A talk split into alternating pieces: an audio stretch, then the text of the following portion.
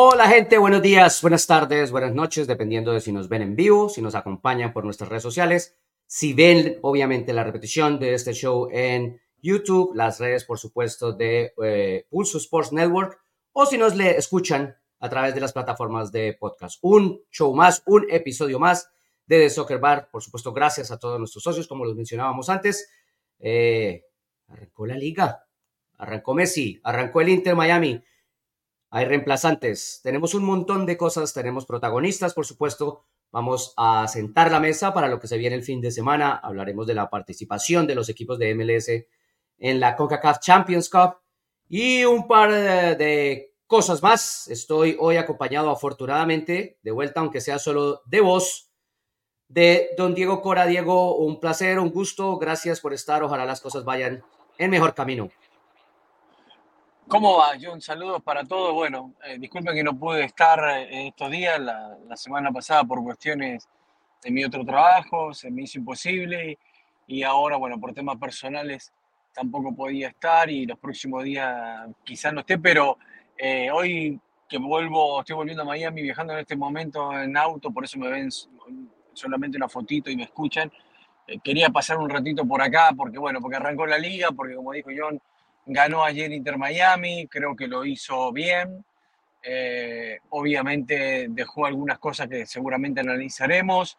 Eh, siguen todavía los cambios. estuve viendo también Orlando, me gustó lo que hizo Orlando ante el equipo canadiense en Champions. Eh, bueno, un poquito de todo, de todo para hablar. Y, todos los días aprendo algo nuevo, aprendo algo nuevo. Después les voy a contar lo que aprendí ayer, después les cuento. Muy bien, de eso se trata. Si ya aprendió algo nuevo hoy, se puede ir a acostar. Así es, así es, por, así es. Por lo pronto, un reemplazante, mejor reemplazante que los centrales, por lo menos el día noche. No, no, no, no, no diga, no diga la palabra reemplazante, no. No, porque este, no, porque este hombre, porque este hombre se está tratando de ganar un contrato de vamos a decir TAM, no jugador franquicia, pero lo que sí no le podemos dar es un contrato de referí asistente. Don Manu Vaquero. Hola, buenas tardes. ¿Qué tal a todos? ¿Qué tal, Diego? ¿Qué tal, John? Yo me conformo con el máximo, el máximo que se pueda dar en el límite salarial. Hay que ir siempre a por más. Yo me, conformo con eso. Bien. No se preocupe, acá Rojas es el que paga, así que tiene plata. Vaquero, eso está todo solucionado. No, hay ningún problema. Yo tengo, algo que decirle al señor Vaquero. Le tengo que hacer un pedido muy especial. A ver. Eh, esta Biblia de MLS que él arma, la tiene que hacer llegar a más personas. Y, le voy a dar una pequeña sugerencia. No la haga de 500 páginas, porque sabe que hay algunos que le cuesta leer dos. Mm. Entonces, hacerlo que lea 500 es un poco complicado. Pero, por ejemplo, ayer aprendí que en la MLS hay dos grupos, el A y el B por ejemplo, en una transmisión que estaba viendo el partido, no, porque está dividida en dos grupos, A y B. Le pido a Caroso que cuando se va de vacaciones pagas para aquellos pagos que visite a todos los medios y que les deje la guía de Manu Vaquero, ya que ellos no tienen una armada, para que eh, la gente se instruya y hable de este y oeste, división de un país y no de grupos A y B, por ejemplo, ¿no? Como otras tantas cosas.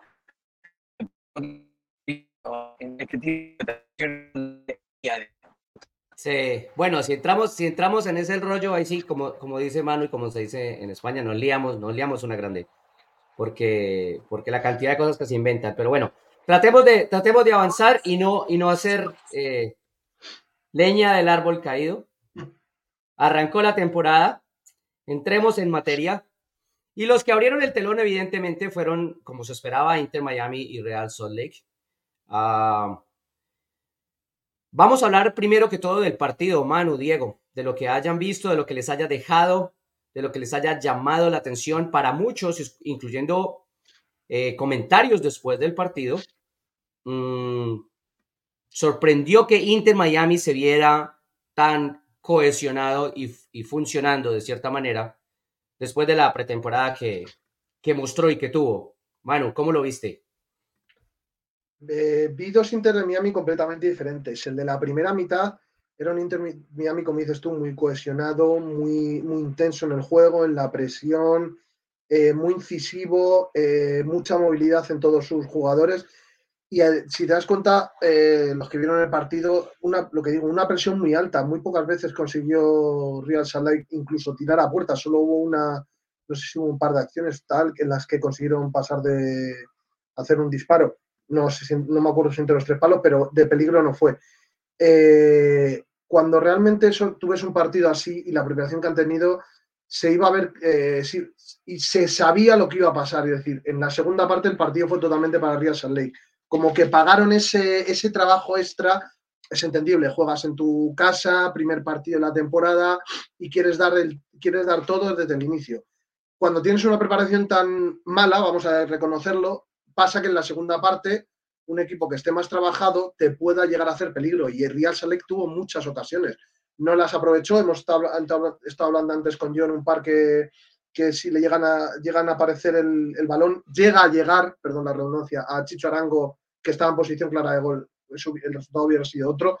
Pero a mí me dio una impresión que todavía queda mucho por trabajar en ese Inter Sí, Diego, ¿qué te llamó la atención del Inter Miami de anoche?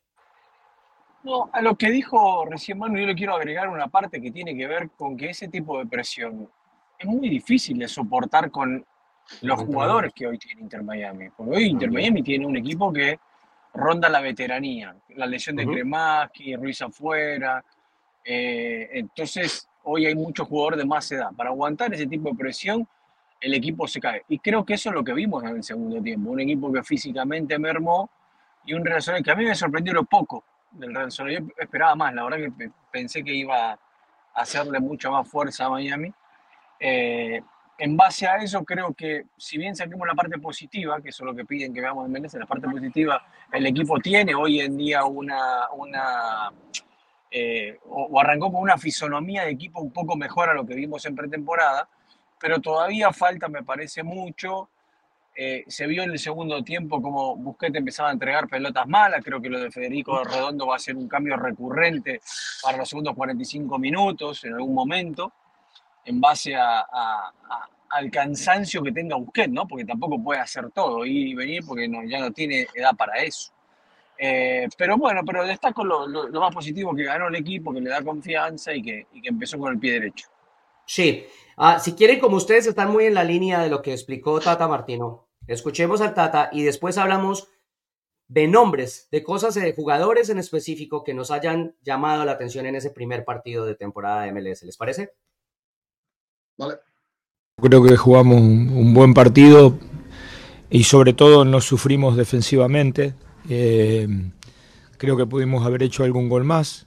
Eh, y la verdad es que fue un primer tiempo este, dentro de lo que esperábamos del equipo.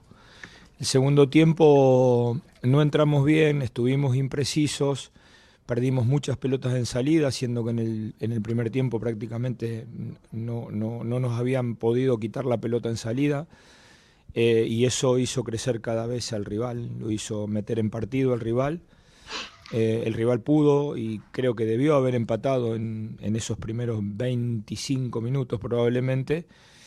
Y bueno, lo que buscábamos en esto de que a veces se da un partido, sobre todo cuando logramos la ventaja de tener que retroceder, eh, que el rival venga cada vez con más gente y liberar uno contra uno a Leo y a Luis, eh, nosotros no pudimos recuperar la pelota fácil y cada vez nos fuimos metiendo más atrás hasta que, bueno, obviamente después viene el segundo gol y ya el partido eh, cambia nuevamente. La mayoría de los cambios que tuvimos que hacer fueron por cuestiones físicas, entonces a lo mejor hay que revisar eso, pero no, en la segunda fecha de la liga no, en realidad no, todavía no pienso en alguna rotación, eh, en, darle descanso, porque recién estamos empezando a competir.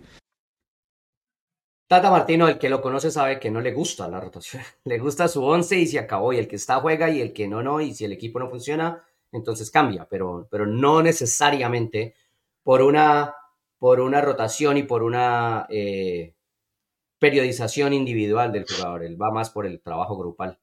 Ah, después de escuchar al entrenador, yo quiero fijar en algunos nombres y les voy a proponer uno de cada lado, ah, muy interesantes. Ah, hablábamos fuera del tema de Chicho Arango y su nuevo rol, Manu Vaquero. Eh, porque Chicho Arango brilló en, en LAFC, un LAFC donde Chicho Arango era un obrero de una línea ofensiva, no era el líder, el gran nombre de la línea ofensiva. Y ahora en Real Salt Lake es el gran nombre, es el DP, es el capitán.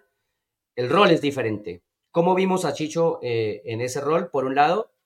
Y luego, eh, ya Tata explicó casi, casi cómo va a pretender eh, partir el grupo para defender con ocho y atacar aislado con dos. ¿no? Aislar en un uno contra uno a, Messi y a Suárez. En ese sentido, cuando, cuando el chico Ruiz esté en el campo de juego, va a tener que dar muchísimo más. Ayer me llamó la atención que recibió una patada muy fuerte. Y a partir de ahí creo que la cabeza del chico empezó a jugar y él se dijo a sí mismo, ahora no me van a dar más, yo voy a entrar con toda. Y a partir de ahí parecía un perro de presa, le pegó a todo el mundo. Entonces, ¿en qué puede cambiar este Inter Miami con esta idea de liberar tanto a Messi a esos chicos como Cremachi, como Ruiz, ¿no? Y, el nuevo rol de, Chicho Arango por ahora. Manu, primero, y luego Diego. Eh, vale, lo de, lo de Chicho lo hemos estado hablando. Hay que ver cómo, lo hemos estado hablando, como has dicho, fuera de, línea. Eh, es un rol diferente. Yo creo que quiere ser eh, lo, hablaba contigo, quiere ser el Vela de, Real Salt Lake, es en figura, en representación, el Vela de Real Salt Lake, pero a un nivel abismal. Es muy buen delantero, es, perdón, es un gran delantero, pero eh, no podemos, yo creo que ahora mismo no podemos jugar, es imposible, llevamos una jornada es Inter Miami. Pero creo que puede sacar mucho, eh, sobre todo si está bien acompañado. Y se lo he dicho a John, por mí Diego Luna va a ser clave en este equipo, va a ser muy clave y creo que gran parte de lo que pueda aportar en cuanto a gol eh, Chicho va, a estar en, la, en lo que haga Diego Luna una línea por detrás justo. En cuanto a, Inter, eh, yo creo que era claro que Luis Suárez y, O sea, yo creo que va a haber dos, planteamientos de, equipo diferente. Cuando esté Luis Suárez a cuando no esté Luis Suárez. ¿Por qué? Porque Campana va a trabajar mucho más. Entonces, la presión que el trabajo que se vaya a hacer a cuando esté Campana o a cuando esté Luis Suárez va a ser totalmente diferente. Entonces, partiendo de ahí, lo que ha dicho John tiene razón, que se va a crear un sistema por lo cual Messi y Suárez se queden aislados en una presión y sea el resto del equipo el que te haga trabajar. Hay jugadores como decía antes eh, Diego, Federico Redondo, eh, Kremaski, el rol de Julian Gressel en el centro del campo va a ser muy importante para realizar ese trabajo y ese desgaste físico. Sí. Diego, ¿qué te dejaron esas dos cosas? Sí, a ver, yo creo que, que va a haber, obviamente, ayer vimos un equipo corto todavía en, todas esas rotaciones. Eh, tiene que ser mucho más largo porque lo van a necesitar a lo largo de toda la temporada. Eh, por ejemplo, Gressel en el segundo tiempo entregó muchas pelotas mal, ¿no? Muy mal, sí. Algo que, algo que para Martino ya sabemos que él va a ser titular, que va a estar volcado por ese lado, por lo menos lo usó en pretemporada y lo, y lo usó ahora en el primer partido. Pero bueno, todo para ir corrigiendo. Es recién el primer partido, no, no tenemos que hacer tampoco demasiado problema.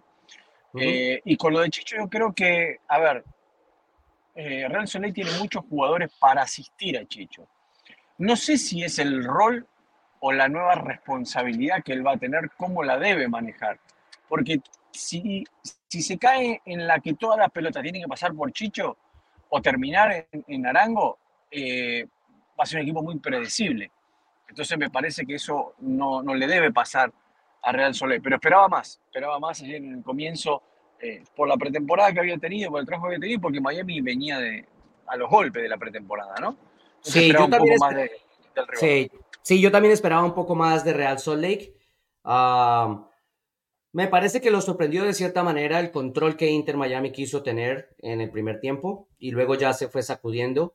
Um, y hay un detalle, Manu, que habíamos comentado también y que quiero que no dejemos pasar, y es al chico Barajas, porque me pareció muy elegante, me pareció, lo hablábamos, un chico diferente, no diferente de los que toma la pelota, se saca tres, no, no, no, un diferente que lee bien el juego, que entiende bien el juego.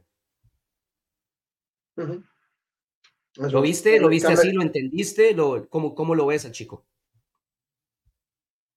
Diego. Perdón, perdón, pensé que hablaba, pensé que hablabas con Manu, que le preguntabas a Manu. Eh, eh, no, no, sí, sí, me parece, me parece que va a ser eh, también, que es, que es, un jugador interesante para el futuro, pero hay que, hay que seguir viéndolo y no, no cargarle tanto todavía por ahora, pero hay jugadores de buen pie, hay jugadores de buen pie que, que, que, pueden hacer algo importante. Yo con, yo, con, yo con Manu lo que tengo es una contra, porque a mí la verdad me parece que Diego Luna debió brillar más ayer. Me parece que desperdició una oportunidad de mostrarse más. Lo vi nervioso, no, no, no sé si nervioso, pero poco influyente desde lo que le conocemos ya a Luna. Revolucionado. Sí, lo que, ha hecho, lo que ha hecho Baraja es lo que hemos hablado antes. Es un chico que a mí me sorprendió verle jugar ayer. Yo no esperaba que, que ya, a ver, es un primer partido. Yo no sé qué rol vaya a poder tener en el equipo. Lo mismo empieza a asumir minutos minutos y a lo mejor, oye, si llegase a tener 500 eh, minutos en esta primera temporada, para mí es un logro bastante importante porque hay jugadores con mayor edad y con una progresión similar que no han llegado ni a los 500 minutos en, su primera temporada como profesional. Entonces, es eh, cierto lo que hice yo, eh, Diego, perdón, hay que darle tiempo, no hay que presionarlo, pero es un chico que se le ven lo que dice algo diferente. Hace el fútbol más sencillo, más fácil y tiene ese toquecito que, que se le ve que no es, no es un jugador no es un jugador del montón. Y lo que decía Diego, yo pienso que Diego estuvo superado por la actitud, revolucionado, superado por el momento que jugaba contra el equipo que jugaba y quería hacerlo todo bien. Y yo creo que ahí pecó. Eh, yo lo he comentado antes, es un jugador que con la tranquilidad y cuando no tenga tantos focos encima, creo que va a brillar mucho más. Sí, puede, puede ser. Recordarle a la gente que Barajas tiene 17 añitos, ¿no? Por si acaso. Mm. Así que lo que decía Diego, son, son chicos que hay que darles espacio. ¿Algo más se les quedó de esto o, empezamos a saltar a otros temas? Pues que arrancarán obviamente amarrados, porque yo creo que lo importante ahora es pasar a hablar de los árbitros reemplazantes. Pero algo más en fijo del show, del espectáculo, de Messi, de Inter, Diego. cuénteme, ¿a usted le gustó el árbitro reemplazante del partido o no? Usted que es árbitro, cuénteme. soy, soy todo para Diego. Eh, no, no, no, no, lo sabía, me enteré, me enteré porque me lo contó el profesor. Le, le pidió a usted que vuelva al arbitraje, entonces ahí me enteré. Eh, no, no me gustó. Eh, no me gustó especialmente desde el posicionamiento. Y esto es una anécdota, la, la, posteé muy rápido en el partido porque me pareció muy simpático.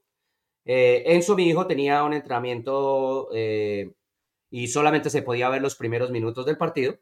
Arrancó viéndose el partido y a los cinco minutos del partido, el chico de 11 años dijo, papá, ese árbitro está metido en todas las jugadas, se para mal, hizo, le hizo daño a la presión que iban a hacer. Y, tenía razón. Y, lo siguió haciendo. Quedó atravesado varias veces en la jugada cuando, por ejemplo, eh, el defensor va a salir a presionar la pelota y se encuentra de frente con el árbitro.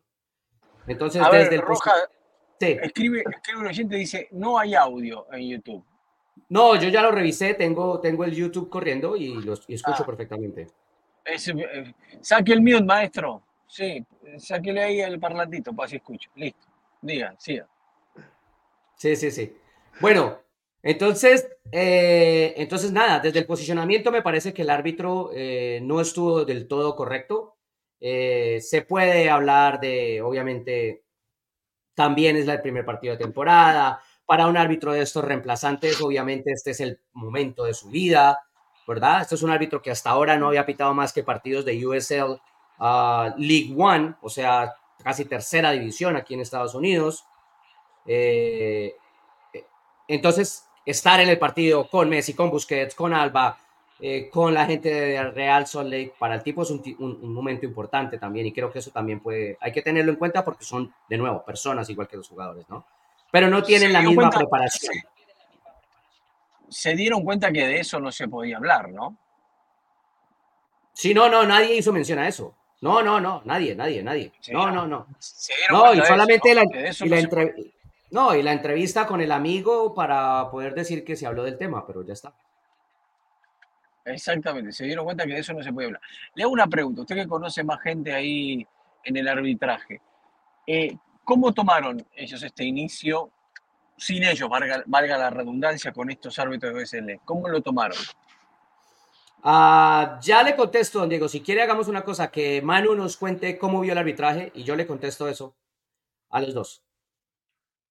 Eh, estoy muy de acuerdo con lo que habéis dicho vosotros dos. Bastante de acuerdo. No, se le notaba sobrepasado por las circunstancias en muchos momentos. Eh, detalles como que dejaba que los jugadores se le echasen encima para cualquier cosa. Yo creo que un árbitro ya con experiencia planta y aquí no, se me, no me tose nadie. Entonces sí que se le vio un poquito fuera de lugar, pero es normal. O sea, es que es lo que ha dicho John, eh, de un inicio es lo que ha dicho Diego. Son personas, eh, están entre una oportunidad que no la han tenido nunca y bueno, eso al final es que no, no sé por dónde va a salir, la verdad. No, no sé si eso yo de momento, primer partido superado, superado entre comillas, y a ver cómo sigue la temporada. No sabemos cuánto durará esto, a ver si yo tiene algo más de información. Sí, no, por ahora, por ahora el fin de semana seguirá igual. Y para responder a Diego, ¿cómo lo tomaron? Pues bueno, protestas y posiciones complicadas en el conflicto laboral. Hubo protestas ayer durante el día, tanto enfrente de la sede de MLS, las oficinas de MLS en Manhattan, en Nueva York, uh, y lo interesante allí es que cuando, cuando los sindicatos en Nueva York se ponen a hacer protestas, madre mía, eso es protesta en serio. Este no es un, este no es un sindicato obviamente gigante en términos de reconocimiento en la ciudad de Nueva York, pero sí que consiguieron el apoyo, por ejemplo, de, de un grupo especial de sindicato que logró, por ejemplo, prestarles, es muy usual en Nueva York, cuando se hacen las protestas, los, eh, se llaman pickets en inglés, enfrente de las oficinas o en el lugar de trabajo. se, van a, piquetes, sí, correcto. Se, van a ver unas ratas inflables o un marrano inflable inmenso que ocupa media calle o ese tipo de cosas, porque claro, el sindicato llama la atención. Y a través de uno de esos sindicatos locales, pues el sindicato de árbitros consiguió precisamente eso. Eh, les acercaron un marrano inmenso y, estaba inflado enfrente de las oficinas de MLS y habían árbitros haciendo parte de la protesta, familias haciendo parte de la protesta. Otra protesta se realizó en, en Texas, en Dallas, eh, en donde Pro estaba entrenando a los árbitros que quiere tener como reemplazantes. Entonces se focalizaron allí. Y todo esto viene de la mano de lo que explicamos aquí por meses cuando hablamos del conflicto laboral. El presidente el sindicato de árbitros, que fue árbitro, es un abogado, dueño de una uh, bufete de abogados que trabaja específicamente en temas laborales, en temas de condiciones laborales eh, no, no, no, seguras o, no legales, o etcétera. Entonces el tipo sabe cómo manejar esos temas. Y lo habíamos dicho, los árbitros no tienen afán, porque ellos saben que, que, que necesitan que tienen la mano en la negociación, que, que hay cosas que están pidiendo que no son extraterrestres, que son cosas corrientes. Entonces, Diego, para responder a la pregunta, así, así lo tomaron. Absolutamente Ahora, incómodo que los manifestaron en público. Si bien todos quieren que nosotros hablemos de Messi, lo que hizo en el campo, cómo le picó la pelota a un rival mientras estaba lesionado en el piso y el show off, digamos, ¿no? Que es lo que, lo que más eh, o, lo único que importa en realidad. Claro, Diego, pero perdón que lo corte, perdón que lo corte. Desde lo reglamentario nadie fue capaz de decir esa, ese, ese, esa jugada tenía que haberse parado antes, porque con el tipo en el piso el árbitro tenía que haber parado la jugada. Ajá. Eh, es muy importante esto, porque yo creo que lo que hizo MLS ayer es mostrarle a los árbitros el poder que tiene, decirles, sin ustedes igual estamos, arrancamos y existimos, no lo necesitamos. Es un golpe sobre la mesa que hay que ver cómo se maneja en esta pulseada que tienen ambos, ¿no? Sí, obvio, pero, pero eso pasa en cualquier conflicto laboral, Diego, y MLS va seguramente, a ver, ese, ese, ese es, nadie esperaría que si las posiciones están lejanas, MLS no lo hiciera, ¿no? MLS va a tratar por todos los medios, además porque por contrato no le puede parar el contrato a Apple y decirle, no, este fin de semana no le voy a dar los partidos, no se puede, le va a costar un montón de dinero. Entonces tiene que hacerlo con reemplazantes. Pero se encontró en el camino que esta vez, a excepción del 2014, cuando hubo la, misma situación que de nuevo hay que explicarle a la gente, no se llama huelga, porque no fueron, si bien los árbitros votaron en favor de ir a la huelga, esto es un lockout. Esto es el patrón diciéndole a los empleados, ah, como ustedes no arreglan, no pueden entrar a trabajar. Es eso. Entonces, es presionando para que arreglen. Y en el 2014, cuando pasó esto, era diferente, eran menos árbitros, eh, si bien estaba menos estructurado todo, la liga quizás tenía más poder, ah, podía empujar a más árbitros. Esta vez, el sindicato no solamente representa a los que dirigen MLS, representa a los que dirigen USL, representa a los que dirigen la liga femenina, y con esos no se puede contar. Ya el sindicato aseguró el apoyo de los árbitros en, México, de los árbitros más importantes de Centroamérica, que les dijeron, no, a mí me llaman y yo no voy por solidaridad. Entonces, eso cambia la situación, ¿no? Y si bien Diego tiene razón, Manu, en que, en que es una pulseada, eso está clarísimo, pero hay otros factores, o sea, se suspendieron, por ejemplo, las reglas, ¿no? Nosotros en el show pasado eh, repasamos cuáles eran las reglas importantes que se van a, se suponía o que se supone se van a poner en contexto este año en la competición y se tuvieron que suspender porque era evidente a estos árbitros nuevos de reemplazo que no están preparados lo suficiente, no les vamos a agregar unas nuevas reglas, ¿no? Entonces vimos, por ejemplo, eso, cómo los jugadores se quedaron en el piso para atenderse cuando de acuerdo a la nueva regla tendrían que haber salido inmediatamente. Sí, la verdad es que es, o sea, y muchas de estas reglas eran muy interesantes, o sea, lo estuvimos hablando en el programa pasado y que, eran reglas que de implementarse son muy interesantes, sobre todo para el desarrollo del juego. Yo creo que todo este problema de los árbitros no me gusta el, el, aspecto que está tomando en el sentido, no sé si estaréis de acuerdo conmigo, me voy fuera de las reglas, pero lo que ha dicho antes Diego, eh, ni Dios, nadie habla de los árbitros, nadie. O sea, es como que no existe. O sea, se habla más de eh, lo que decís vosotros, que Messi le pasó la pelota por encima a un, jugador, a un compañero que está entendido en el suelo, o que felicitó a, saludó a Will Smith en, el, en, el, en, la entrada del túnel vestuario. Realmente Meles, si quiere ir a, o sea, si teniendo a Messi quiere ir por esos derroteros, si quiere ir por ese camino en lugar de por el camino del fútbol, ya no me, explico cómo lo que está ocurriendo en Twitter, redes sociales, en los que apenas se habla de este tema. Creo que debemos ser, no sé, que me corrija, pero debemos ser los, debemos ser los únicos. Es que se controla el mensaje, Manu. Cuando se controla el mensaje, pasa esto. Se maneja lo que se quiere que se diga y lo que no se quiere que se diga. Entonces eso es lo que pasa. No hay situaciones independientes. Hay un tema dando vuelta por ahí, que está circulando también en redes sociales, que tiene que ver con eh, el, tema de la US Open Cup, que todavía no está terminado. Y ahí atrás hay una discusión muy fuerte de poder en el fútbol de este país con US Soccer, en lo cual la liga tiene actitudes de, tener más poder que una federación. Otra de las cosas que también está por ahí circulando. Son cosas que son complicadas, que que tiene muchos frentes abiertos, me parece, en la liga. No sé por qué tantos ahora, por qué esa situación. Sí, se abrieron, pues se abrieron muchos fuertes, se abrieron, perdón, Manu, sí se abrieron muchos frentes. lo, de la, lo de la US Open Cup es, es más grande, o sea, eh, porque tiene que ver directamente con el torneo más tradicional de la federación en el país, el más antiguo. Eh, pero sí, lo que pasa es que la liga básicamente salvó a la federación y por eso la liga termina teniendo un poder casi eh, ¿no? mayoritario en ese tipo de decisiones. Por el otro lado, lo que yo creo, Manu, también que hay que decir es que la liga convirtiéndose en el producto económico que se ha ido convirtiendo, agregando las competiciones que ha venido agregando, ha terminado acorralando a los jugadores. Y los jugadores en redes sociales dicen, sí, fantástico, la copa, que no sé qué, histórico, la gané pero el sindicato de jugadores no te va a firmar 70 partidos al año para poder jugar la Copa.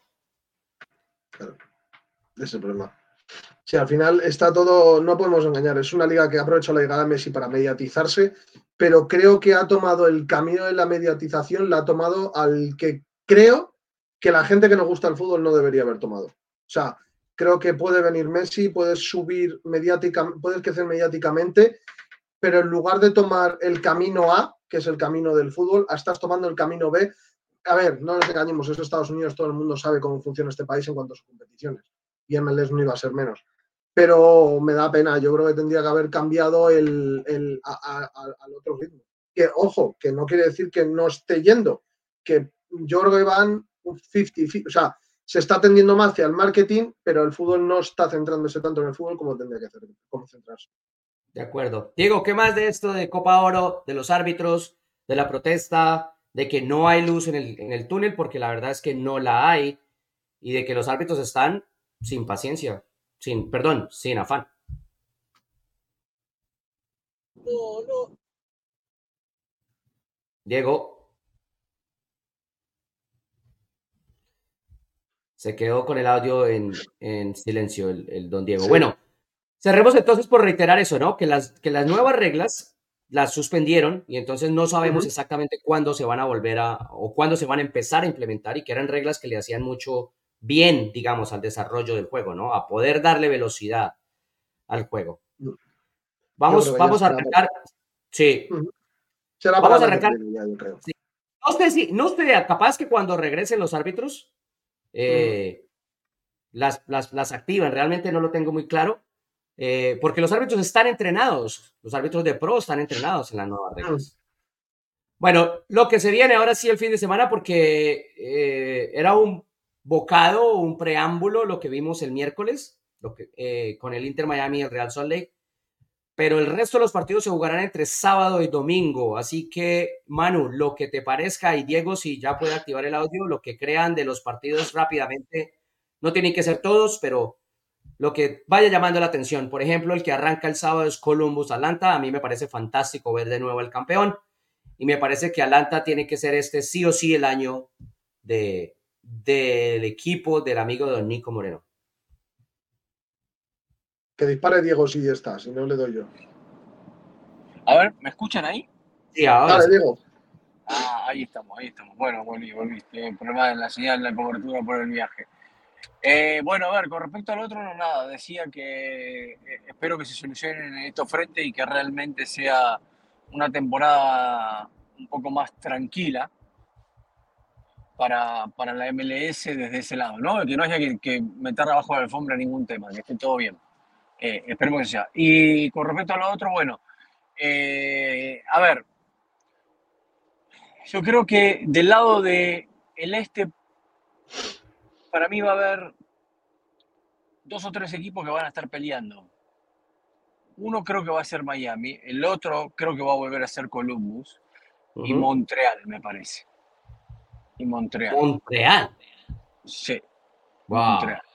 Por encima de Orlando tiene el zorro cócaro. Y Orlando, cuarto lugar también. Y Orlando, me gustó ayer lo de Orlando que vi. Eh, tiene el zorro cócaro, tiene a Joseph, tiene gol. Si logran hacer funcionar eso, si logran hacer funcionar eso, eh, ¿no? Tiene gol, tiene gol. Muy poquito. Ah, vamos a tener que guardar este cassette para cobrársela, porque muy poquito Montreal. mire, Rojas, la última vez que le ganamos a ustedes le hizo el gol el zorro cócaro, así que tranquilo. bueno, vea, no, es, será el primero nada más, será la apertura nada más, pero ahí está. Montreal abre visitando Orlando, ¿no? Sí, partido complicado, partido complicado, partido complicado para empezar. Partido muy complicado, muy complicado para, para empezar. Eh, Manuel, eh, diga, Diego, diga. Manu, Manu, diga, Manu, vamos. No, no, acaba, acaba, acaba, Diego, acaba, Diego. Acaba, Diego. No, no, no, no, dale, usted, después, después yo doy la otra parte. de, terminemos con esto. Vale, yo venga, yo acabo con, a mí el que más me llama la atención es Portland Colorado. A ver cómo ha iniciado por, a ver cómo inicia Portland y cómo inicia Colorado con estos equipos, o sea, con este nuevo grupo. Usted quiere ver si eh, Portland tiene técnico o no, ¿no? Eso es, lo que usted quiere ver, ¿no? yo, fíjate, yo, yo le he dado palos hasta en el carnet de al pobre Neville, pero confío. Yo creo que confío. A ver, quiero ver, porque él me gustó una cosa que dijo en su presentación, y es que dijo que él en Inter Miami no podía haber trabajado a, gusto porque tuvieron unas limitaciones salariales. Vale, entonces, venga, oportunidad. ¿Cómo trabajas sin esa limitación salarial que tenías en, en Portland? Sí, ustedes se saltaron todo el sábado y me llevaron al final del sábado, pero les voy a contar. Eh, sí. Precisamente con el tema de, de Neville, porque lo que, él lo que él decía en esa conferencia de prensa a la que Manu hace referencia, que es la, la conferencia de prensa de presentación de él como entrenador en Portland, decía, este es el momento para juzgarme, por esas razones que explicaba Manu. En Miami llegué con una plantilla hecha, más unas restricciones, no podíamos mover, era un, complique. Bueno, ahora sí, ahora creo que estoy en un terreno más, uh, más nivelado para competir, ¿no? Y el, el martes, el martes le pregunté, el martes le pregunté específicamente eso. Usted dijo esto en la conferencia de prensa. Entonces sí, está dispuesto a que tiene las herramientas para empezar a juzgarlo a partir del sábado. Y dijo, yo creo que sí, pero a partir de que juegue mi, mi DP, el jugador goleador que vamos a traer y que espero que, que anunciemos en siete días. ¿Ese es el cabecita? Es, no, es un goleador. ¿Y el cabecita Rodríguez, el delantero del América, no es goleador? Eh, eh, ese es jugador de LAFC. Pero bueno. Eh, jugador de no, no, no, no, yo no dije que, yo no dije que va a ser. Dijiste, escuche bien. Me dijiste que era jugador de LAFC, ya está, solo. Yo dije es jugador de LAFC. Yo no dije que va a jugar con LAFC. Que esos Discovery Rights los tiene LAFC. Ah, Manuel, Manuel Vaquero es viejo lobo. Hombre, ya son muchos años.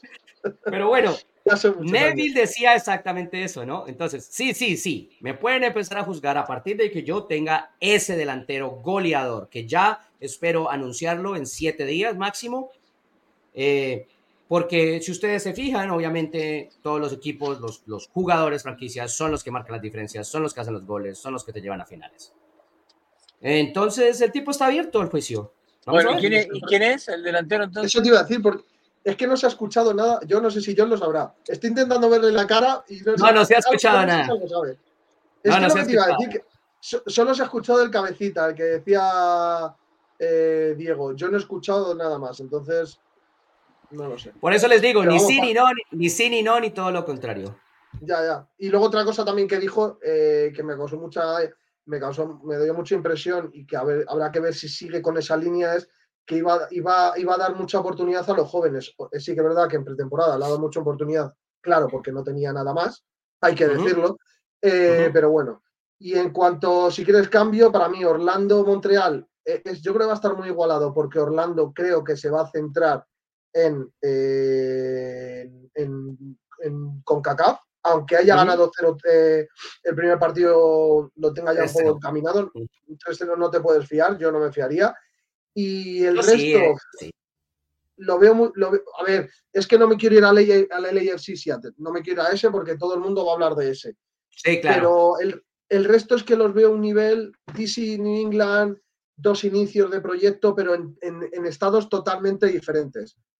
Mm, y luego, eso es para el sábado, no te diría nada más. Y San José de Dallas, Dallas este año me, da, me causa alguna que otra duda.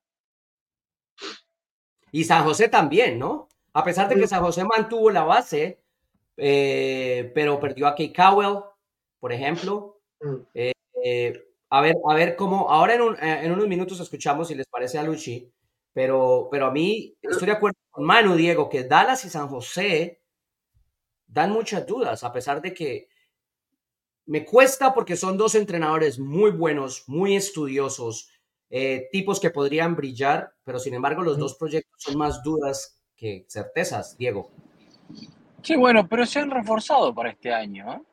Han traído algunos jugadores nuevos. Han vendido también, en caso de San José Acabuel, ¿no? Una, baja importante. Eh, y en el caso de Dala no, tiene a Velasco lesionado, pero eh, yo, creo que se, han, que se han reforzado. Igual me parece que hoy estos equipos, más San José, obviamente, siempre lo hablamos acá, que Dallas no tienen, no, no, quiero decir la necesidad, no les importa pelear por el título. ¿No? No, no les, que les importa, pelear, por pelear, por el título. ¿Estás seguro? Yo creo que sí. No, sé. Entonces, ¿por qué ¿Eh? Pero.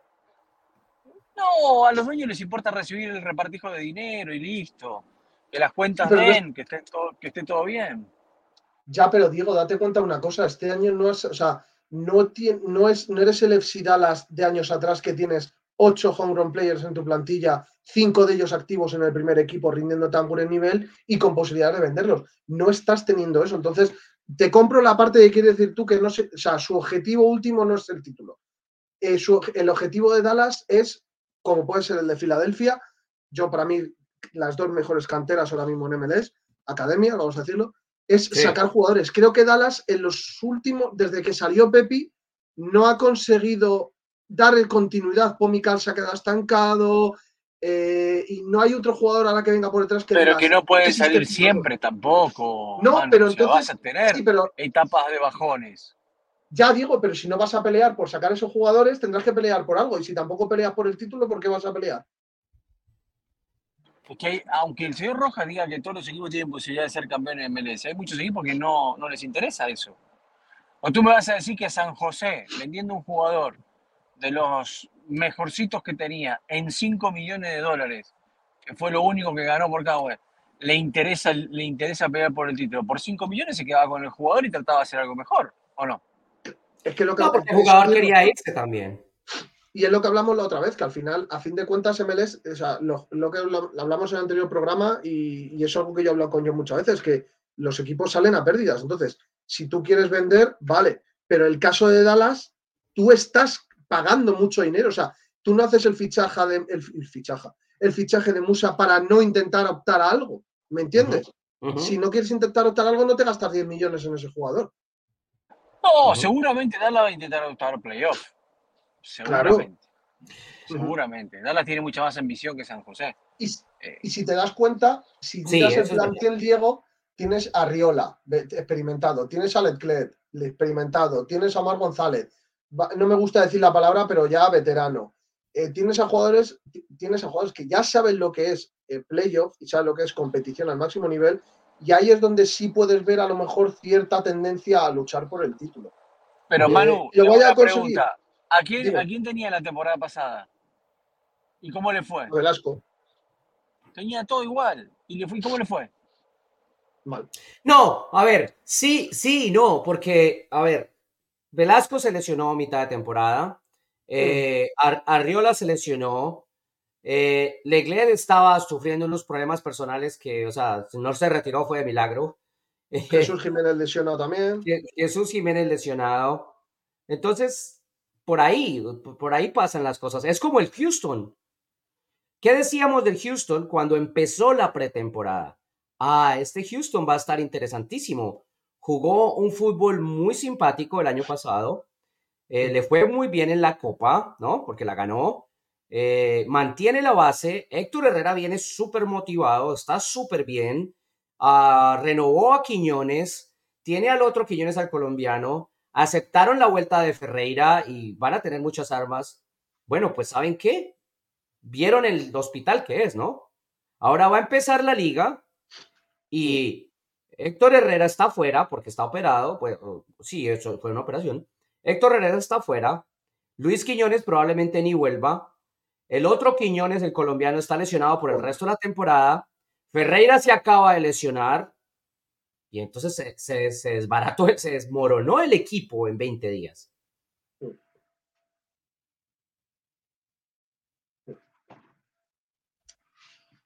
Es que eso es, es que no sabes lo que te puede pasar. me fascina, me fascina cómo los dejen en silencio. No, no, no, no pensé, que entraba mano, pensé, que, pensé que entraba mano. No, pero, no, pero sí que tiene razón. No, pero, pues pero, a ver, eh, en eso tiene razón John. Eh, eso también habla lo que tocábamos antes, ¿no? En esta historia de cómo se arma un plantel de MLS, vos perdés a tres jugadores clave la temporada casi. Sí, se acabó. casi la temporada o perdés el tiempo hasta poder recuperar a esos jugadores, ¿no? Claro, y no solo eso, sino que la modificación de un roster, Manu, lo sabemos perfectamente, no se hace en una temporada. O sea, no es listo. Estos cuatro se lesionaron, traigo otros cuatro y se acabó. No. O estos cuatro no me sirvieron en 2023. Me voy de estos cuatro más estos tres, saco siete, volteo el roster y en 2024 roster nuevo. No es así. Toma más tiempo, toma años darle la vuelta al roster. Bueno, como ustedes, como ustedes están asintiendo demasiado, escuchemos a Lucho, a Luchi, y a ver las expectativas de San José, uno de esos equipos que decíamos que, que quisiéramos que les fuera mejor, pero parece que no, no arrancan. Los dueños no quieren. Han añadido piezas nuevas y eso necesita tiempo para integrar, pero veo el grupo muy animado, muy concentrado y consistente, consistente de cómo terminamos el año pasado y que, cuáles son los objetivos ahora. Y todo, todo es paso a paso, todo es estar muy enfocado en el momento presente, en, este, esta semana, estos entrenamientos y claro, el partido que nos queda enfrente en Dallas. Para mí competimos muy bien en la pretemporada, para todos partidos apretados, pero me gustó mucho las intenciones de cómo, cómo tratamos de defender, de presionar, de, de jugar de atrás y atacar. Eh, también estamos viendo cómo integrar jugadores nuevos, aunque todavía no sabemos si van a estar disponibles o no para el partido, pero estamos en eso en estos días. Ahí está. Por lo pronto, más expectativa que cualquier otra cosa, ¿no, hermano?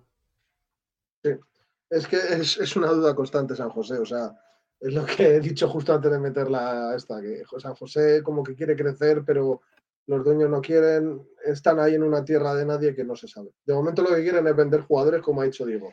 5 millones por Kate Cowell, el siguiente sea Sakiris, después irá Cruz Medina y, ya no, y yo no sé si existirá ese San José que ganó dos MLSK. Sí, exacto. Abril 23, Diego, se cierra la ventana de transferencias. Eh, Luchi decía, seguimos tratando de traer jugadores. El tema es de dónde, ¿no, Diego? O sea, con las ventanas en otros lugares tan cerradas, es complicado. Cerradas, en, mitad de una temporada. Confírmeme que estamos que estamos en vivo, señor Rojas. Tengo una prueba acá, no puedo, no puedo no, estamos, estamos, en vivo. Estamos bien, estamos bien.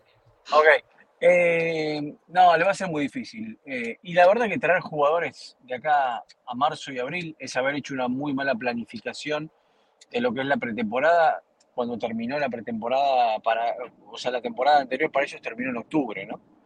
Eh, demuestra un muy mal manejo de, todo este tipo de todo este tipo de situaciones. Pero bueno, sabemos que hay equipos que les va a pasar, hay equipos que están para una cosa hay equipos que están, que están para otra. Creo que nosotros, desde el lado del oeste, hoy tenemos que mirar muy bien o, vamos a estar muy expectantes que haga, por ejemplo, Galaxy. Que, cierra, que cierra la primera fecha con Inter Miami en, en LA que pero cómo, ya pero cómo va a cerrar, la, ¿cómo, va a cerrar la primera fecha? ¿Cómo va a cerrar la primera fecha si Inter ya jugó el primer partido? ¿Qué me está haciendo en el calendario? ¿Ya empezó a meter mano en el calendario y hace cualquier cosa? No. Cosas de Melés. Hay que ir avanzando, hay que ir avanzando. No se quejen que en Colombia, por ejemplo, se juegan todos los días este año. Partidos lunes, martes, miércoles, jueves, viernes, sábado, domingo. La fecha se va rotando desde que aparecieron las transmisiones y hay que buscar espacio para transmitir los partidos importantes, pasa incluso en, España también, ¿no, Manu? Aparecieron los partidos el viernes, el sábado, el domingo. Viernes, lunes, sí. viernes, sábado, domingo, lunes. Exacto. Lo, que les recomiendo, lo que les recomiendo es que a ustedes dos, si quieren participar de, las transmisiones, saquen pasaporte bolivariano. ¿eh? Es necesario 100% en MLS para poder transmitir partidos. Sí, sigamos. Bueno, Domingo, iba, a decir algo muy feo. Iba, a decir algo muy feo, pero quiero mucho a MLS y no voy a decirlo. Pero los españoles parece que no caemos muy bien en MLS, por lo que veo yo. ¿Será? ¿Será? No diga eso, porque eh, ¿por cuántos años el director de competición fue español? Sí, bueno, es el grande Alfonso, donde lo tengo mucha Sigue siendo un hombre clave, además.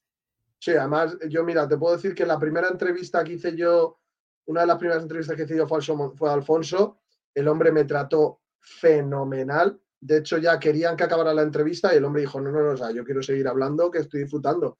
Entonces, mm, pero de un tiempo para acá es como que no, ya no, ya no, ya no, ya no España, sino como que le está costando dar impulso a lo que es MLS es hispano. Les está costando mucho dar impulso a, esa rama de la competición. Bueno, después de la sección de quejas y reclamos, Nashville, Nashville Red Bulls el domingo y Cincinnati Toronto, antes, como decíamos, antes de cerrar con el Galaxy Miami. A mí de esos cuatro, además de Cincinnati, bueno, no mentiras, Nashville también, pero Toronto y Red Bull es como que venga el diablo y escoja, ¿no? Sí. No sé qué pasa con Red Bulls. Son movidas más del grupo para tener que. Red Bull hizo, una contratación muy fuerte con eh, Forsberg, ¿no? ¿Así se pronuncia? Sí. Sí. sí. Eh, hizo una contratación muy fuerte, o sea, es un jugador importante que llegó también. Hay que ver ahora qué es lo que pasa con el equipo, pero es una buena contratación esa. Sí, pero es del mismo camino de siempre con Red Bull, ¿no, Manu? Mm, sí, es una. Mira, creo que ya lo dije en un programa aquí con vosotros, que yo la hablé en su día con Santi Formoso, que estuvo en, en el Cosmos, y que me lo dijo, que si quieres que tu equipo crezca, tienes que traer jugadores de la comunidad que tengas aquí. Tú no puedes ser que tengas una. Me lo invento, ¿vale? No puede ser que Nueva Jersey tenga una comunidad sobre todo italiana y no traigas ni un jugador italiano. Entonces. Portuguesa, portuguesa. Alrededor de Red Bull es portugués. Por eso, o sea, me invento la nacionalidad alrededor, porque no me la sé. Pero tienes alrededor de una comunidad, atrae a gente de, atrae a gente de allí. Sí que es verdad que entiendo que, que tú tienes que trabajar en base a lo que te dicta el, el, el, el, grupo Red Bull. Pero en base a lo que te dicta el grupo Red Bull, atrae a la gente. Intenta llevar a la gente al estadio, que cada vez se, va, se ve más vacío y, y Red Bull se va a quedar como el eterno candidato a ganar el título. Además, con el, estadio más grande del mundo, pues no, lo llena nunca. Hmm. Es así. No sea, no sea sutil porque usted es de la vereda de enfrente. No empiece a, tirar sutileza porque usted es de los celestitos. No tiene sutileza. No, no. No, no. Ni, ni de un lado ni del otro, pero así ha pasado con Red Bull, desafortunadamente no lo ha llenado nunca, ni con Thierry Henry. O sea, Red Bulls como tal, el equipo nunca ha podido llenar el estadio a tope. Nunca. Nunca. A ver, es que eso, es, eso, eso, pues, mm, pero tampoco lo que decía yo, lo que decía Diego de, de Dallas. ¿Hacia dónde va Red Bull? ¿Qué quiere Red Bull? Exacto, es que ese es mi punto. Parece más un movimiento siempre para el beneficio del grupo los, entrenadores, los jugadores que se vayan formando, que se vayan pasando tiempo, etcétera, que para el beneficio del club de MLS. Eso es lo que me parece a mí. Pero bueno, pero a ver, en una situación similar, en una situación similar de grupo, como la que tiene New York City, el equipo fue campeón. Porque es una situación similar, equipos por todos lados. No, pero es, diferente. Sí, Sí, pero es diferente porque es, es eh, el grupo soportando el equipo y no el equipo siendo una herramienta del grupo. No sé si se entiende. Sí, sí, inverso, digamos. Yo lo entiendo lo que usted dice.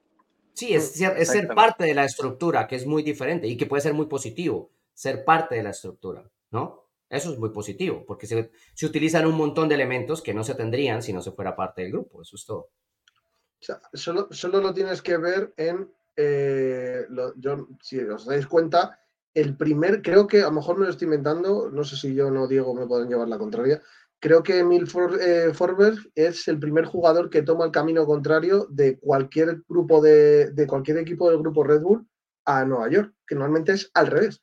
Es el primer jugador que cambia. Sin embargo, de todos los equipos que tiene City, es verdad que tiene, que tiene City Group, son más jugadores los que aportan al New York City que los que New York City aporta al resto.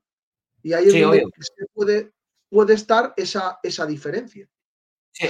Les doy un caso de hace muchos años. Uh, Jordi Reina estaba en el Red Bull Salzburg.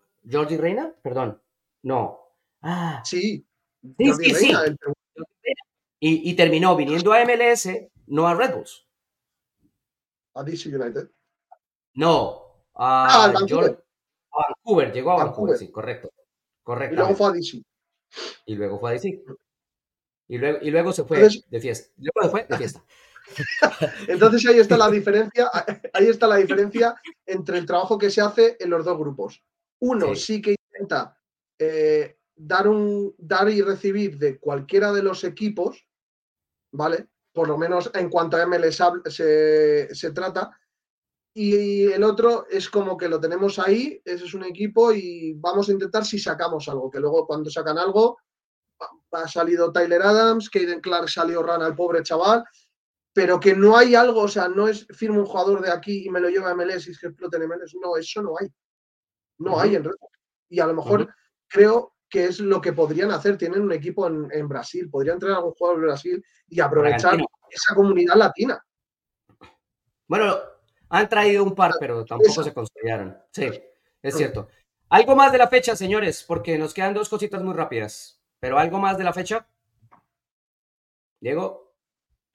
No, no, no, los equipos de Los Ángeles. Eh, un, poco, lo tiré recién, esto de que, bueno, Galaxy iba a tener su primer partido y va a ser el segundo de Miami en, poco tiempo, pero bueno, se necesita el show para. Ya se tuvo el miércoles y ahora se va a tener el domingo, el show televisivo para enganchar más gente. Y después lo que, lo que pase con Los Ángeles FC, ¿no? Que. A ver, hay dos mercados que siempre deberían ser campeones. Este año está pagado por la presencia de Messi, obviamente, en la liga y que si Inter Miami es campeón, vendería muchísimo más a nivel mundial. Pero Diego, desde la constitución de la liga, lo que pasa es que se falló en el intento inicial. Pero desde la constitución de la liga, los mercados para apostar fuertemente eran Los Ángeles, Nueva York, Miami. Ok, está bien. Por eso digo, de, de, ahí, de Los Ángeles y de Nueva York, si saldrían los campeones cada temporada o cada dos temporadas, sería fantástico para la liga del lado comercial, hablando, ¿no? Del lado, comercial, del lado comercial hablando. De ahí tendrían que estar. Sabemos que esta es una liga que puede salir el campeón de cualquier lado. Porque si no, miren a Columbus, ¿no? Que comercialmente no vende nada, pero bueno, eh, deportivamente ha, logrado los títulos que tiene. ¿no? Yo del AFC diría que estén atentos a sus faxes, porque lo mismo le llega una oferta de contrato porque es que tienen 20 jugadores, 19 creo. Entonces, estén todo el mundo atento a sus faxes, que lo mismo le llega un contrato para, para firmar por ellos. Porque madre mía, anda que no tienen que moverse ni nada el AFC. ¿Ya juntó jugadores Austin Rojas también, que estaban en esa misma situación? ¿Ya tienen los jugadores Austin o todavía no? tiene más no, sí, tiene más, pero porque los está llenando con, los chicos. pero, todavía seguramente va a sumar tres o cuatro más antes del cierre de la ventana. Antes del cierre los cerró con Diego Rubio y con Inés, Inés Hikes, creo que es. Sí. Heinz, sí. El, defensor que era de DC United. Mm, eso es. Sí, Diego Rubio puede encajar muy bien ahí. Mm. Bueno, puede señores. Tener similar al que tuvo Ruti, ¿eh? Sí, seguro. Sí, puede ser. Mm. y no me molesta. Diego Rubio también es un tipo que viene muy bien ahí. Sí.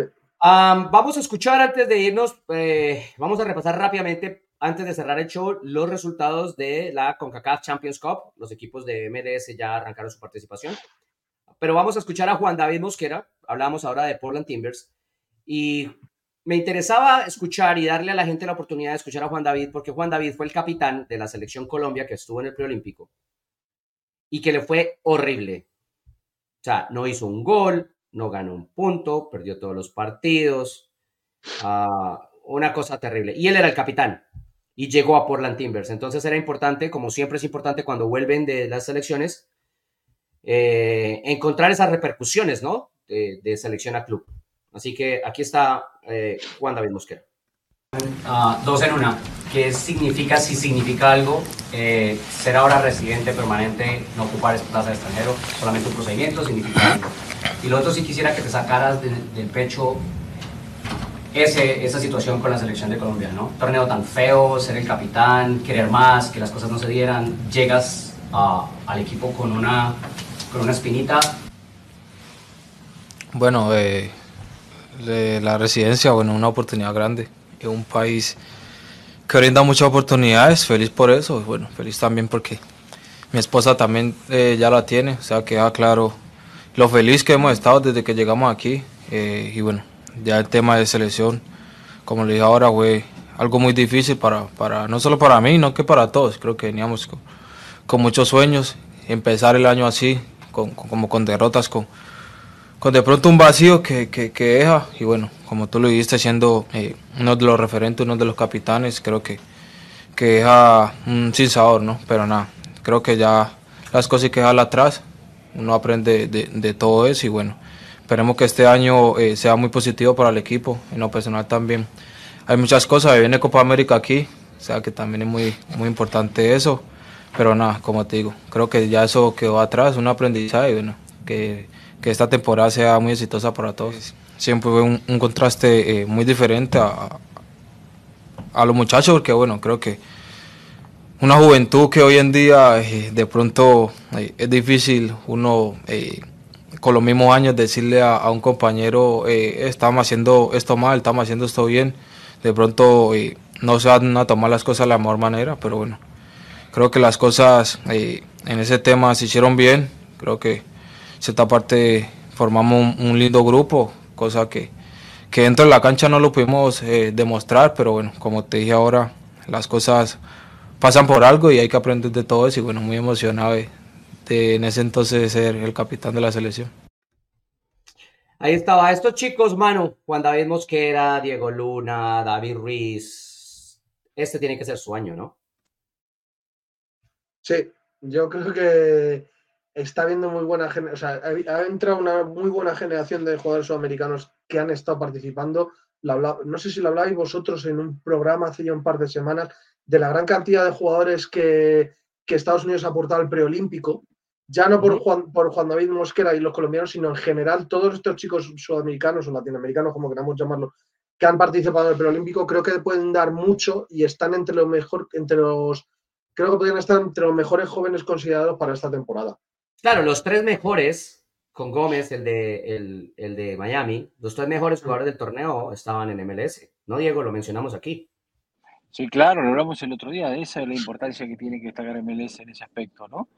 O sea, vas a un preolímpico, un sudamericano, y los tres chicos que, que mejor desempeño tienen no están en Europa, están acá. Es eh, espectacular eso, ¿no? Sí, es- y eso marca el nivel de, eh, de búsqueda de jugadores y de compra que hoy tiene la liga, con respecto a que compite con equipos europeos para sacarle esos Claro. jugadores a, a- a ellos, ¿no? Y eso súmale al chico venezolano que se acaban de traer, que también lo mismo, ¿no? Eh, David Martínez, Martínez, muy bueno para sí. Los Ángeles, muy bueno para Los Ángeles FC, muy bueno. Sí, Hay que ver sí, qué- cómo lo maneja Geróndolo en minutos, ¿no? Porque es muy joven, tiene 17 años. despacito, lo va a llevar despacito, lo va a llevar despacito. Y ojalá lo lleve despacito, porque por ejemplo vimos cuando aparecieron los chicos de 17 años en Sanders, como le decíamos a Nico, los está quemando, los está quemando, los está quemando, y les hizo perder un año de carrera, porque se lesionaron la cadera, porque la, la- la carga física era muy fuerte para ellos, ¿no? Sí. Entonces, seguro que lo va a llevar despacito. Bueno, nos vamos, pero primero los partidos de ida de CONCACAF Champions Cup. Entonces, estos son los resultados para la gente que nos ve. Eh, San Luis le ganó 2-1 a Houston. Como decíamos, Houston a partir de ahora cada vez más un hospital que un equipo de fútbol. Saprissa de local, el de Costa Rica, perdió 2-3 con Philadelphia Union. El CAI de Panamá terminó perdiendo 0-1 de local con el eh, New England Revolution, un gol de Chancalay que se vino para New England Revolution a convertirse en, en goleador, Diego. Eh, 3-0 le ganó de visita Orlando al Calvary de Canadá. Eh, el chico Duncan se bajó del avión y siguió haciendo goles. El Moca, Moca juega hoy. Este es Nashville visitando al Moca, que es de República Dominicana. Y el Cavalier FC recibe a Cincinnati. Y esos serán los partidos de ida. ¿Algún comentario, Diego, Manu? Dale, Diego. Dale. Eh, vale, pues San Luis, mira, me, me causó mucha impresión lo del chico este del draft, Kim, Kimigi o Kimingi. Eh, lo firma en contrato y ese mismo día marca el gol de la victoria, además. Eh, Orlando, yo la verdad que no he podido ver mucho, sí que me he visto algún resumen y tal. Orlando muy superior, lo hemos estado hablando desde un primer momento. Sí que es verdad que juega contra el contra Cavalry, que es un, un equipo bastantes niveles inferiores y se han estado de, de, de, Filadelfia, ya se han empezado a hablar un poquillo, Carranza muy bien, McLean muy bien también se ha hablado, Sullivan también, pero por regla general se ha criticado un poco, sobre todo el gol que se mete este, Glesnes, que bueno, un fallo, lo puede, un fallo lo puede tener cualquiera, pero creo que Filadelfia es un equipo que va a ir funcionando con el paso de, la, de la temporada, yo no creo que vaya a pelear por, por CONCACAF. Y Cincinnati quiero ver cómo, cómo se sobrepone a la ausencia de Brandon, qué tal rende Boapenza y, y este chico Bayer. Quiero ver cómo son, porque no son ni de lejos Brenner ni, ni Brandon. Y a ver también, porque lo de Álvaro Barreal no sé si es oficial o era estaba cerca. Ya, ya, ya, ya. ¿Es, ya. ¿Fue oficial ayer? A ver, es una, eh, yo para mí esa baja es incluso muy importante, o sea, la pondría al nivel de, de, de Brandon Vázquez o incluso me apostaría a decir que en esta temporada muy o sea, mucho más importante que la de Vázquez. Sí. Diego, está complicado a pesar de haber ganado eh, Philadelphia Union, porque esa prisa tampoco es que sea, pero el 2-3 es muy Bueno, cercano. obvia- O- obviamente que eh, a Filadelfia le toca enfrentar a uno de los equipos más experimentados en este tipo de torneos aquí en la zona y todo, ¿no? Como es el. Sí, Se cortó. se cortó parece, pero sí, tiene toda la razón, Diego. Saprissa, de, de todos los rivales, Aparte de lo que decía. Manu antes, lo vi con, con Orlando, hay diferencia entre un equipo y el otro. Eh, igual me parece interesante lo de Orlando, lo que le pueda eh, entrando desde la banca y, la rotación que va a tener Orlando me parece que, que es muy interesante, ¿no? Eso es lo que hemos podido, lo que hemos podido ver. Eh, ve- veo un año complicado en CONCACAF Liga de Campeones para equipos de MLS, me parece.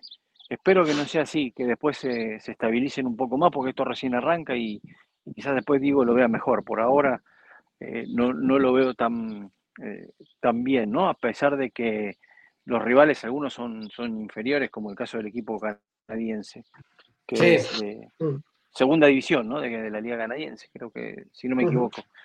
sí, sí, sí. Eh, pero bueno, nada, vamos, vamos viendo cómo, cómo va a ir dándose, cómo va a ir dándose el torneo. Ojalá que lo gane de vuelta un equipo de MLS para que siga esa historia y, y esa representación. Obviamente hay algunos que tienen eh, el peso de, de poder competir o llegar hasta una final, ¿no? Que se les va a exigir. Que Sí, de acuerdo, de acuerdo. En, en ese, en ese aspecto. Orlando bueno, pasando nada. la primera ronda, Orlando pasando la primera ronda y sumándole a Muriel para la segunda, eh, se, se tiene que comer esa ronda también. Ahora, hay que ver el bracket completo, ¿no? A veces eh, lo que pasa es eso, que se arranca con un equipo que te permite avanzar porque la- la- la MLS está entrando apenas en temporada y cuando ya empiezas a competir en serio contra los equipos mexicanos, eh, estás más complicado, ¿no? Porque pasan esas No primeras entiendo, semanas. no entiendo al señor Rojas. Per- Perdón, Manu, no lo entiendo al señor Rojas. Cuando yo le digo que, que Montreal con Martínez y Cócaro puede dar que hablar, me dice no, porque Cócaro todavía no se adaptó a la liga. pues, Pero Muriel sí, pero Muriel está todo bien. Va a venir Muriel y lo va a pasar caminando la próxima Claro, pero no, viene- no dije caminando, pero es que... el- y Muriel no necesita No, por el entorno, parece, por el entorno, Diego, porque es que Cócaro, ¿quién? Pero ya, pero ya vimos, ya vemos en Orlando como Maguire, ya vemos en Orlando como Facundo, ya vemos en Orlando como eh, la base de Orlando es, es una base sólida, con, re- conocida. No, que con Orlando, trabajo. Orlando, a Orlando con el, con el regreso de Maguire y la negociación que se había hecho Sí. Mientras que Montreal es, un, es una construcción, ¿no? pareja para, para, para armar eso. ¿Cómo, cómo se llama el técnico Montreal? Courtois. Logan Courtois, Courtois. sí. Se llama el técnico Montreal. ¿no? Luego tam- Sí, sí. Mira, lo acabo de estar mirando. En teoría, por lo que vi yo en, la, en, el, en el bracket, eh, Filadelfia, si pasa, juega contra Pachuca. Sí, sea, ya ahí ya le viene el primer refuerzo. sí, sí, sí. Bueno, pero Filadelfia y Pachuca para mí en el papel es mano a mano. ¿eh? Mm. Ah, no, pero tiene pero bueno, Salomón ya- Rondón, Pachuca. Eh, Salomón Sí. Rondón la está rompiendo en Pachuca. No, pero y Pachuca, ya, y Pachuca ya lleva más partidos de rodar. de- Ah, no, obvio, obvio, obvio. Bueno, señores, nos tenemos que ir, pero no me voy a ir sin un par de cosas de la gente porque para darle su, su respaldo y su espacio. Eh, eh, aqu- aqu- aquel aquel eh, seguidor que nos mencionaba del audio después pidió disculpas y dijo que estaba todo bien. Entonces, bueno, lo que es lo más importante. Sí, Ángel. hay, una, hay una señora Adriana que pide por Ahí voy, ahí voy, ahí voy, ahí voy, ahí voy, ahí voy. Ángel, un saludo, extrañando a Nico, lo dejaron en Colombia. No, no lo dejamos, él se quedó por cuenta propia. y ahora sí, vamos con Adriana que dice, lo pone en inglés primero, dice, however, Sounded players are in the primary team and got stronger, o sea que los jugadores se quedaron en el primer equipo y se hicieron cada vez más fuertes, que algunos de ellos fueron eh, negociados y algunos se quedaron con el primer equipo y luego nos pide el comentario en español, obviamente. Es que, la, es que el, el, el tema no era que los hubieran acabado, el tema no era que los jugadores se desaparecieron, el tema es que les los usó tanto Smetzer que se lesionaron, que los usó con una carga innecesaria para su edad, que les dio un peso que no era justo para el momento y se lesionaron, sí. Oh, y los, y los, y los, y los mandaron, como al chico que mandaron a, a Colorado, eh, precisamente. En vez de poder desarrollar por completo el chico para que te dé los atributos, terminaste sacándolo del equipo porque ya no te, no, no te dio más. Porque ya lo sacaste, Ya o sea, ya prefiero este cupo en otro. Ya han sacado a otro este año, a Izan Beler, que creo que está en DC. Sí, sí, a Doveler. Entonces, ¿me entiendes? Ese tipo de cosas le ha pasado a Sanders. ¿O quién, o quién hizo un montón de goles en San Luis? Adenirán. Que en Mm. Sanders. Y no, es, y no estoy hablando en- con Adenirán de un chico joven, ¿no? Eh, pero estoy diciendo del manejo de esas situaciones con los jugadores. A los chicos jóvenes hay que llevarlos paso a paso. Hay que llevarlos con calma para evitar esto, porque el proceso de desarrollo se va a llevar mucho mejor y va a tener mejores resultados si no les das una supercarga y los pierdes por 7, 8, 9 meses. Bueno, señores, los tengo que dejar. Abrazo Nos vamos, grande. don Diego, nos vamos todos. Nos vamos, nos vamos. Gracias por Llévenos estar con ahí siempre. Nos vamos, chao. Suscríbanse Chao, al Manu. canal, denle like, todo, todo es gratis, ¿eh? Manu Vaquero si no paga, no se preocupen.